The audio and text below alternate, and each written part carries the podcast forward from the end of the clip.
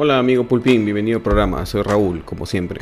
Antes de empezar, dale clic a ese botón, golpea la campanita, comparte, recuerda que estás aquí bajo tu propio riesgo y que puedes entrar a patreon.com para ver contenido exclusivo.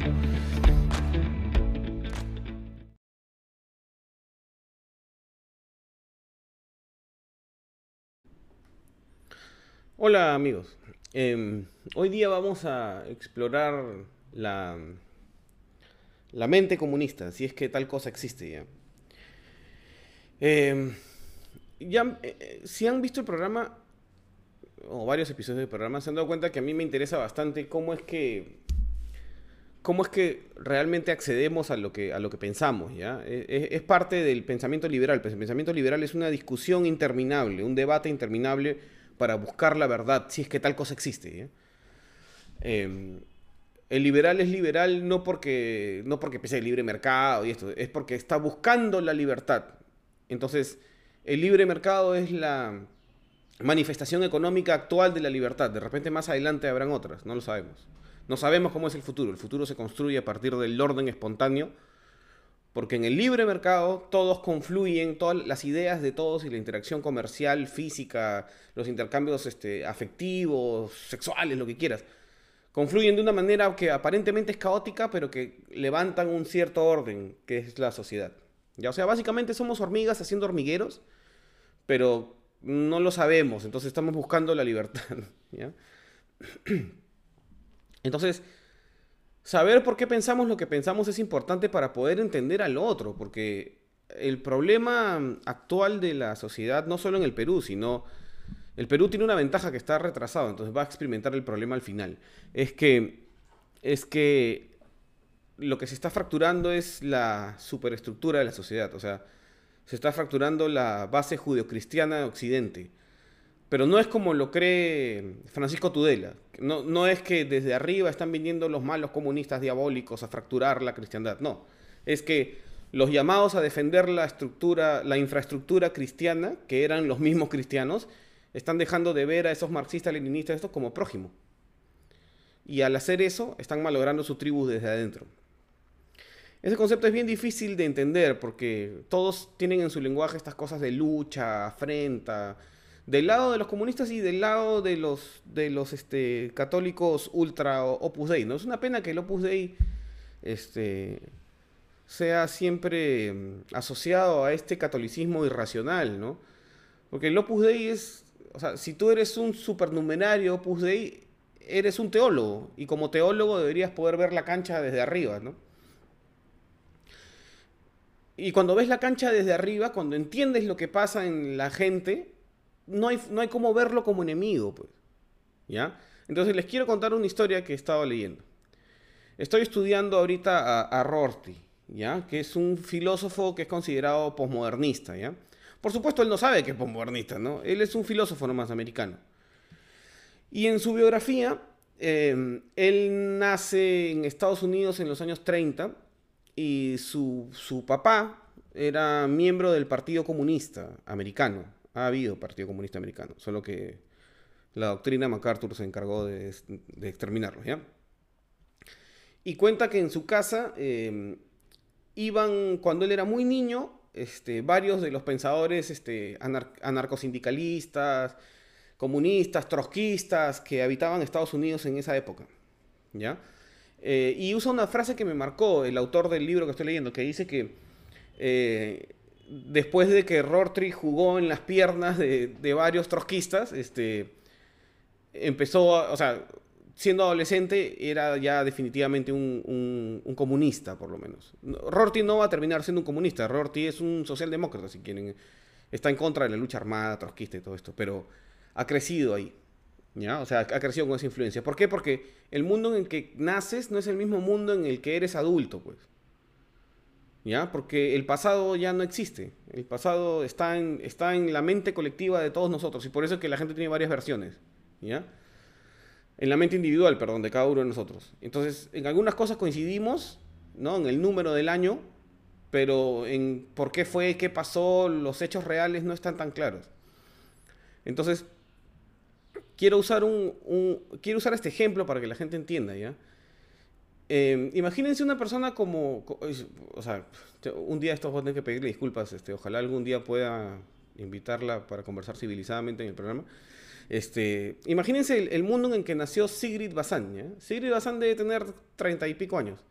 Entonces ella ha nacido en el 90, más o menos. Yo nací en el 80, por ejemplo. Hay una, diferencia bien grande entre nacer en el 80 y nacer en el 90. Eh, mientras yo nací en un mundo donde habían atentados terroristas e hiperinflación, y la vi, la viví, o sea, más que la viví, la, o sea, la viví pero no la entendí, la sentí, ¿ya? O sea, yo iba con mi papá a los mercados del pueblo, que eran unos supermercados apristas, y mi recuerdo de esos años, del 86, seis años tenía yo, era los estantes vacíos del mercado del pueblo, y una maicena durllea, era todo lo que había en el estante. Ese es mi recuerdo del gobierno aprista, ¿ya? Y miedo. Miedo. Mi mamá aprendiendo la radio todas las mañanas, escuchando el tipo de cambio, este, miedo, miedo, ¿ya? Incertidumbre lo que va a pasar. Este, y durante los 90 ya más grande era que nos sacaron de la secundaria porque habían puesto bombas. Yo estudié en un colegio que era estaba asociado a la embajada americana, entonces era el blanco del imperialismo yanqui, pues no, era era parte del imperialismo yanqui, entonces nos sacaban del colegio cada cierto tiempo por bomba y lo mismo hacían todos los colegios particulares en Lima, pues en esa época. Miedo, Entonces, antes de que yo entendiera qué cosa era izquierda, derecha, política y esto, yo ya tenía una idea de lo que era bueno y malo una creencia, ¿ya? Eso es ideología. Eso es ideología, esa es mi ideología. No puedo escapar de eso, ¿ya? El único freno para esas creencias es el de mi abuelo Juan, ¿ya? Mi abuelo Juan, que hablante él, este, que vivía en Piñonate, me sentaba en su rodilla y me decía, la gente no es tan mala como parece. Yo no, he entendido eso hasta que he tenido 40 años. La gente no es tan mala como parece. Y yo no entendía nada. Porque era un bebé, pues mi, abuelo falleció cuando yo tenía 7 años. No, que yo tenía 13 años, perdón, mi abuelo materno. Lo que me acuerdo de mi abuelo, de las, de, las, de las cosas que me acuerdo de mi abuelo, me enseñó a persinarme. Me enseñó a persinarme. ¿Ya? Si la ideología, mis creencias, que están fundamentadas en el miedo a la, hiperinflación, el hambre, la violencia y la bomba en el cole, son el acelerador. Mi abuelito que me dice la gente no es mala porque quiere este, y me enseña a persinarme es el freno. ¿Ya? Religión es ideología con frenos. Pues. ¿Ya? Es Dios es freno. Pero ahora imagínense el caso contrario. ¿ya? Imagínense que son... Eh, o sea, no, no contrario, pero diferente. Imagínense que son Em, judíos en 1936 en Berlín, ¿ya? En pleno, en pleno gobierno nazi, ¿ya?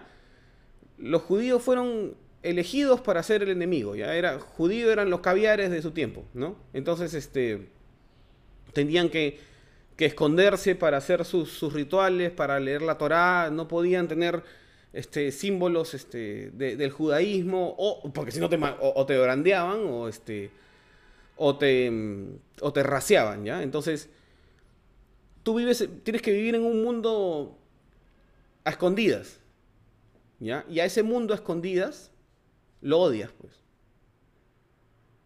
porque eres un niño y no entiendes lo que está pasando. No, no, sabes cómo llegaste ahí. Lo único que sabes es que tu mamá tiene miedo, tu papá tiene miedo y por ende tú tienes miedo. ¿Ya? Lo, lo bacán que tienen los judíos es que tienen la Torah, pues entonces tienen frenos. Porque si no tuvieran, se comportarían de manera mucho, muy este, diferentes, ¿ya? Este, a mí siempre, siempre me ha llamado la atención que a Eichmann lo, lo capturen en Argentina y lo lleven, a, lo, lleven a ser enjuiciado a Israel, porque más fácil era matarlo, pues nomás. ¿Ya? O sea, si solo, si solo es ideología, la ideología hubiera tomado a Eichmann, ¡pa! le hubiera metido un balazo y se acabó. Pero como es religión, es ideología más Dios, sabe que tiene que ganar la pelea en la eternidad, o sea, hay que ganar el relato moral. Entonces, lo llevan a Israel y lo juzgan. Y es juzgado, tiene un juicio. ¿Por qué? Porque em, hay una cosa ahí religiosa, ¿no? Si tú lo matas, lo estás crucificando. Y al que crucificas resucita, pues. No sé, si, no, sé cómo explicar bien esa idea. Pero imagínense ahora 1991, 1992, 93, después de que salió el chino. Los comunistas del Perú, los comunistas que habían sido, que habían entrado a, ascender o al MRTA, todo, ya para el 92, después de la captura de Imael, eran una especie en extinción, ¿ya? El que había sido comunista ya no quería que sepan que eran comunistas. Tocaba, pasar bajo tierra, ¿ya? Si tenías libros de comunismo y cosas así, escóndelos. ¿No han visto alias La Gringa? Al profesor ayacuchano lo, lo llevan al frontón porque le encuentran un panfleto porque él no era comunista, pero quería saber qué cosa era el comunismo. De eso se trata alias La Gringa. Estaba erróneamente encarcelado por el gobierno prista. busquen esa película, es la mejor película peruana de la historia. Em, entonces, todos los que han sido comunistas, trotskistas, maoístas, que no son pocos, ¿ya? Eh, tuvieron que pasar este, a, la, clandestinidad ideológica, ¿no? O, la clandestinidad, este, su religión tuvo que, su religión comunista tuvo que volverse subterránea, ¿ya? Y en esas casas, donde la religión comunista era subterránea, así como en la casa de Rortri, se seguían reuniendo entre ellos, pues, y tomaban chelas entre amigos, se seguían hablando, porque Em, no, o sea, tú no te vuelves un criminal por tener ideas locas, te vuelves un criminal por cometer actos locos. ¿Ya? Y en esas familias que no, van a, que, no, que no sabían qué cosa era el comunismo realmente hasta que cayó el muro de Berlín en el 90, en el 90 se han, han nacido niños a los que en vez de enseñarles a rezar, este, les enseñaban otras cosas, pues. Cosas que son erradas en, el, en la aplicación, pero bien intencionadas en, la idea, ¿ya? O sea, la idea de igualdad social, igualdad material es una idea noble, la idea es noble. El método, a través de la lucha de clases y la dictadura del proletariado, es una mierda, ¿ya? Rorty, en su biografía, este filósofo que les digo, cuenta que sus papás le daban para leer los libros de Trotsky, ¿no? La historia de la Revolución Rusa, le daban para leer los libros de Stalin o, los libros sobre Stalin en realidad este, y cosas así. Y después le han dado libros que cuestionaban esas ideas, o sea, los libros de los revisionistas comunistas. Y ahí es que Rorty ha abandonado esa posición adolescente revolucionaria y se ha vuelto un socialdemócrata. Eso ha pasado en el Perú, pues. Solo que como Fujimori controlaba las comunicaciones, no nos hemos enterado de ese trasvase que hay. Y después se ha impuesto un relato de la de, la, de los medios de comunicación este, cartelizados que pertenecen a una minoría este, acomodada, ¿ya? Porque el comercio de la República, Expreso, todos tienen eso en común, todos son de un rico. Y esos medios de comunicación no han podido explicar qué pasó sociológicamente en el Perú. Entonces, bautizados por los nuevos sacerdotes como caviares, todos los hijos de los comunistas, que ya no son comunistas, sino son capitalistas con ideas sociales, son ahora terruqueados. ¿Ya? Pero lo más interesante es que tienen que pensar en qué mundo nació esta gente, pues. Gente como Verónica Mendoza, que su mamá era una comunista francesa que había venido al, Perú siguiendo la ruta del Che Guevara, ¿no? Y en el Perú se había encontrado con un Perú que si tienes las ideas, si lo ves como la chacra de unos pocos, donde todavía, este, todavía existe el orden feudal. ¿Ya? Y en ese hogar ha nacido Verónica Mendoza, pues antes de rezar ya creía en la lucha de clases, pues. Antes de hablar, perdón, antes de que pudiera crear el lenguaje, ya tenía ideología, porque así funciona la ideología, son tus creencias. Los frenos se los pones a través de la razón. Por eso es que el posmodernismo es recontra peligroso, porque como es la negación de la razón, es ideología sin frenos. Cualquier tipo de ideología. O sea, no es que la ideología haya desaparecido, es que ahora cada uno puede tener su ideología, todas son distintas y no necesitan la razón para entenderse, entonces todo es válido. Ese es el problema con el posmodernismo. Chile está a punto de experimentar eso. Pero lo que quiero que, lo que, quiero que entiendan es que eh, nosotros, los que somos cristianos, ¿ya? Cristianos católicos, cristianos, luteranos, este, etcétera, etcétera, etcétera, tipos de cristianos que hay. Tenemos una obligación de seguir mirando a aquel que no está de acuerdo con nosotros como prójimo. y como es tu prójimo, antes de solucionar el problema a balazos y decir, bueno, si, no podemos exterminar al comunismo, exterminaremos a los comunistas, lo que tienes que hacer es entenderlos, porque la gente no se vuelve comunista por las huevas. No, no, no brotan de la tierra. La, sola existencia en, en 2021 de, de marxistas-leninistas, su sola existencia, así no llegaran al poder, nos dice que aún algo está malogrado en el Perú. Algo no, algo no está bien. Y ese algo tiene que ser reparado. Pues. De repente no como lo cree Juntos por el Perú y Pedro Castillo expropiando. Eso está mal, yo creo que está mal. Pero hay cosas que tienen que cambiar. Porque mientras persista eso que está mal, que no sabemos qué es, pero yo creo que es hambre y desamparo, siempre van a volver los marxistas-leninistas. Siempre van a haber aquellos que quieren tomar a Luis XVI y cortarle la cabeza pensando que eso va a arreglar el país. Y lo único que va a hacer es invocar a Robespierre y empezar el terror. Entonces hay que ver las cosas en verdadera magnitud. Tienes que hablar con ese otro que piensa distinto a ti, pero para entenderlo, no para ganarle, para entenderlo. Porque lo que está pasando es que la gente no está hablando. Estamos haciéndole caso a gente muy bruta, que tiene mucha plata y que está, está tratando de manejar un argumento de acuerdo a lo que le conviene a sus bolsillos y es están, están jugando con ideas que no entienden. ¿ya? Y me refiero a la República, Expreso, al comercio, a Willax. Están jugando con ideología que no entienden. Y eso les va a pasar factura. Y no me refiero a la ideología de los rojos, ¿ah? me refiero a la ideología de los cristianos.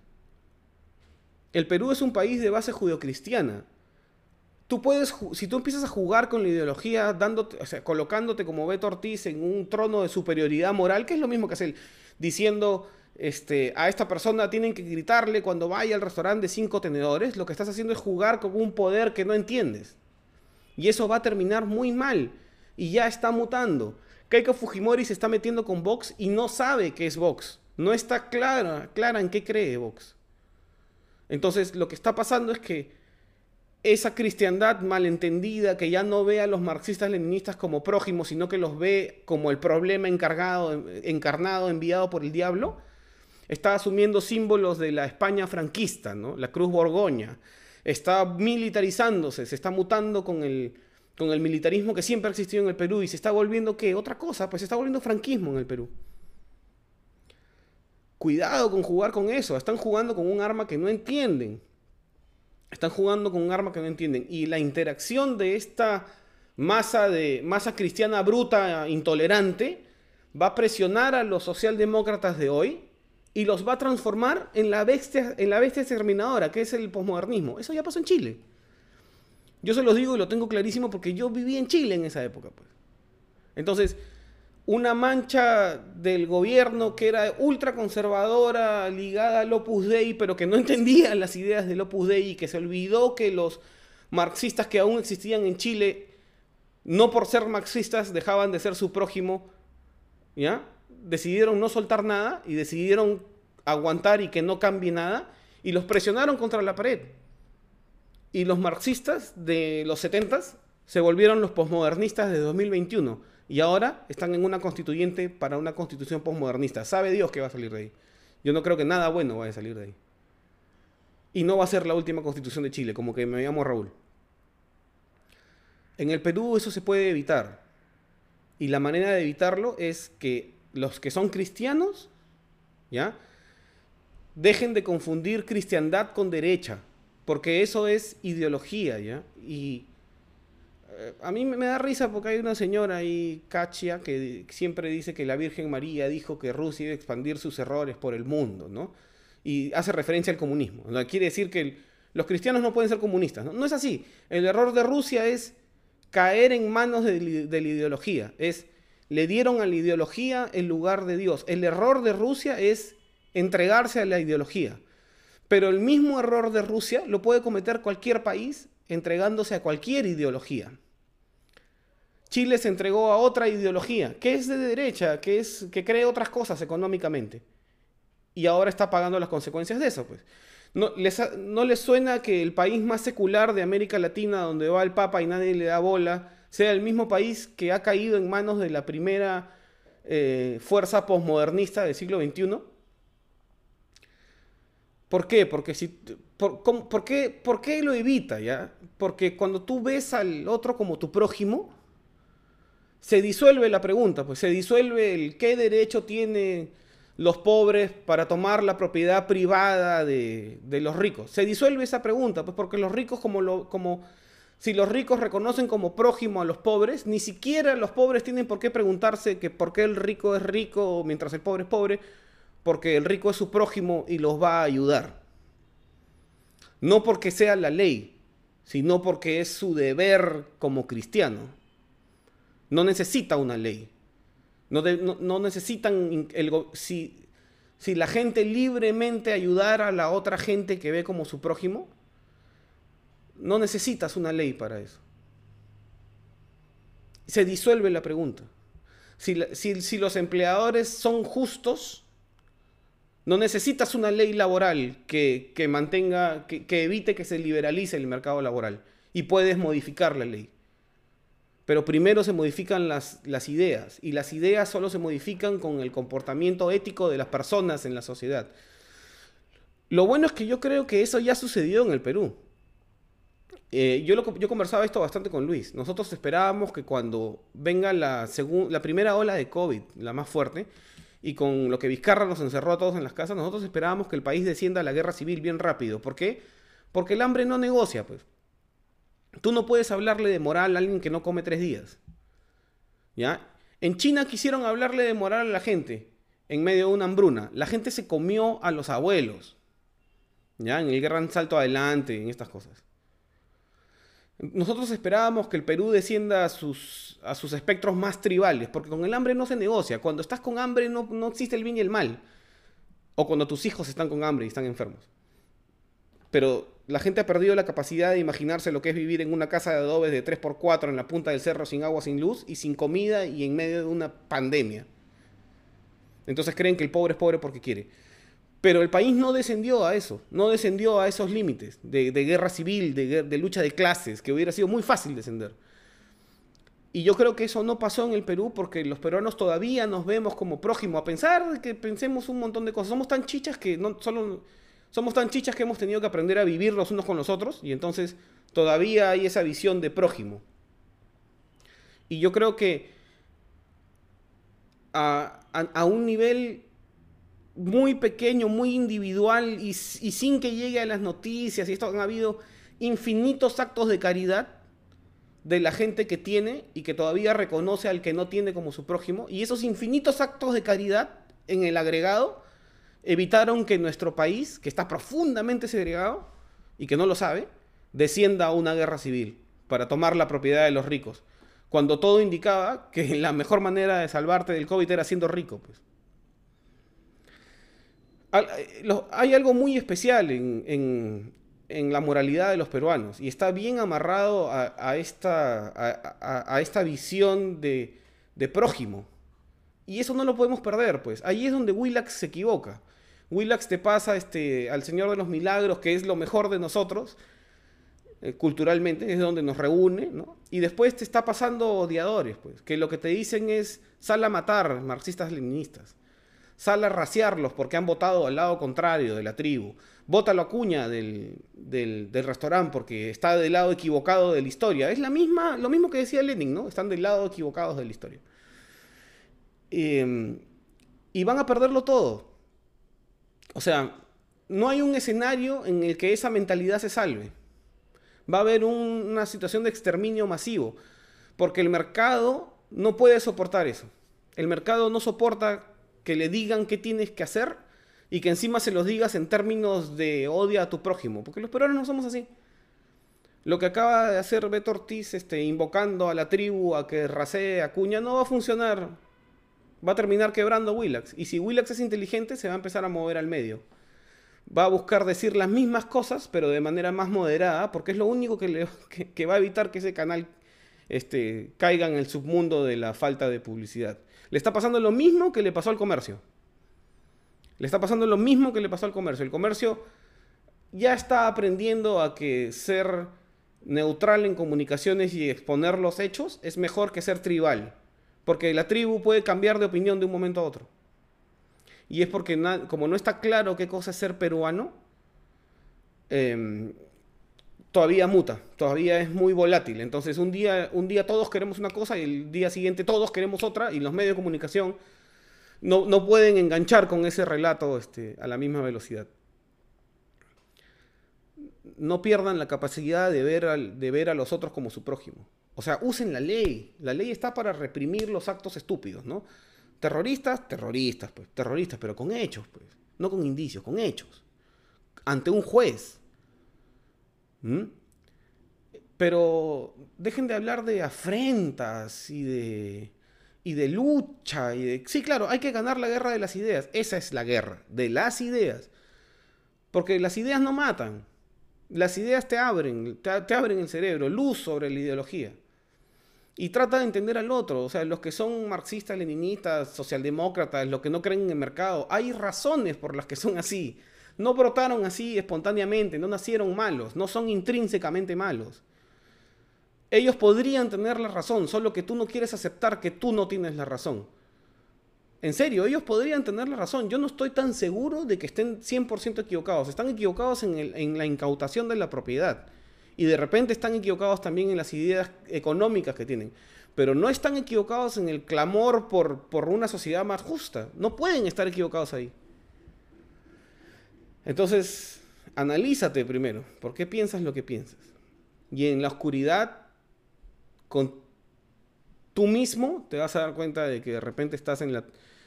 De, de repente no estás pudiendo vivir a la altura de, tu, de, la moral de los peruanos, que es la moral judio-cristiana.